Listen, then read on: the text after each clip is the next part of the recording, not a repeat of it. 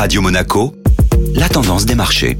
La tendance des marchés avec la Société Générale Private Banking. Bonjour Anna Ranou. Bonjour Eric. Nouvelle séance de hausse pour les marchés européens après l'annonce des chiffres de l'inflation. L'Eurostock 50 et le CAC 40 ont clôturé la journée dans le vert avec notamment un indice parisien qui dépassait la barre des 7550 points après la publication en baisse des chiffres de l'inflation en zone euro. Ressorti à 6,9% au mois de mars contre 8,5% en février, ce niveau reste néanmoins près de trois fois supérieur à l'objectif de la Banque centrale européenne.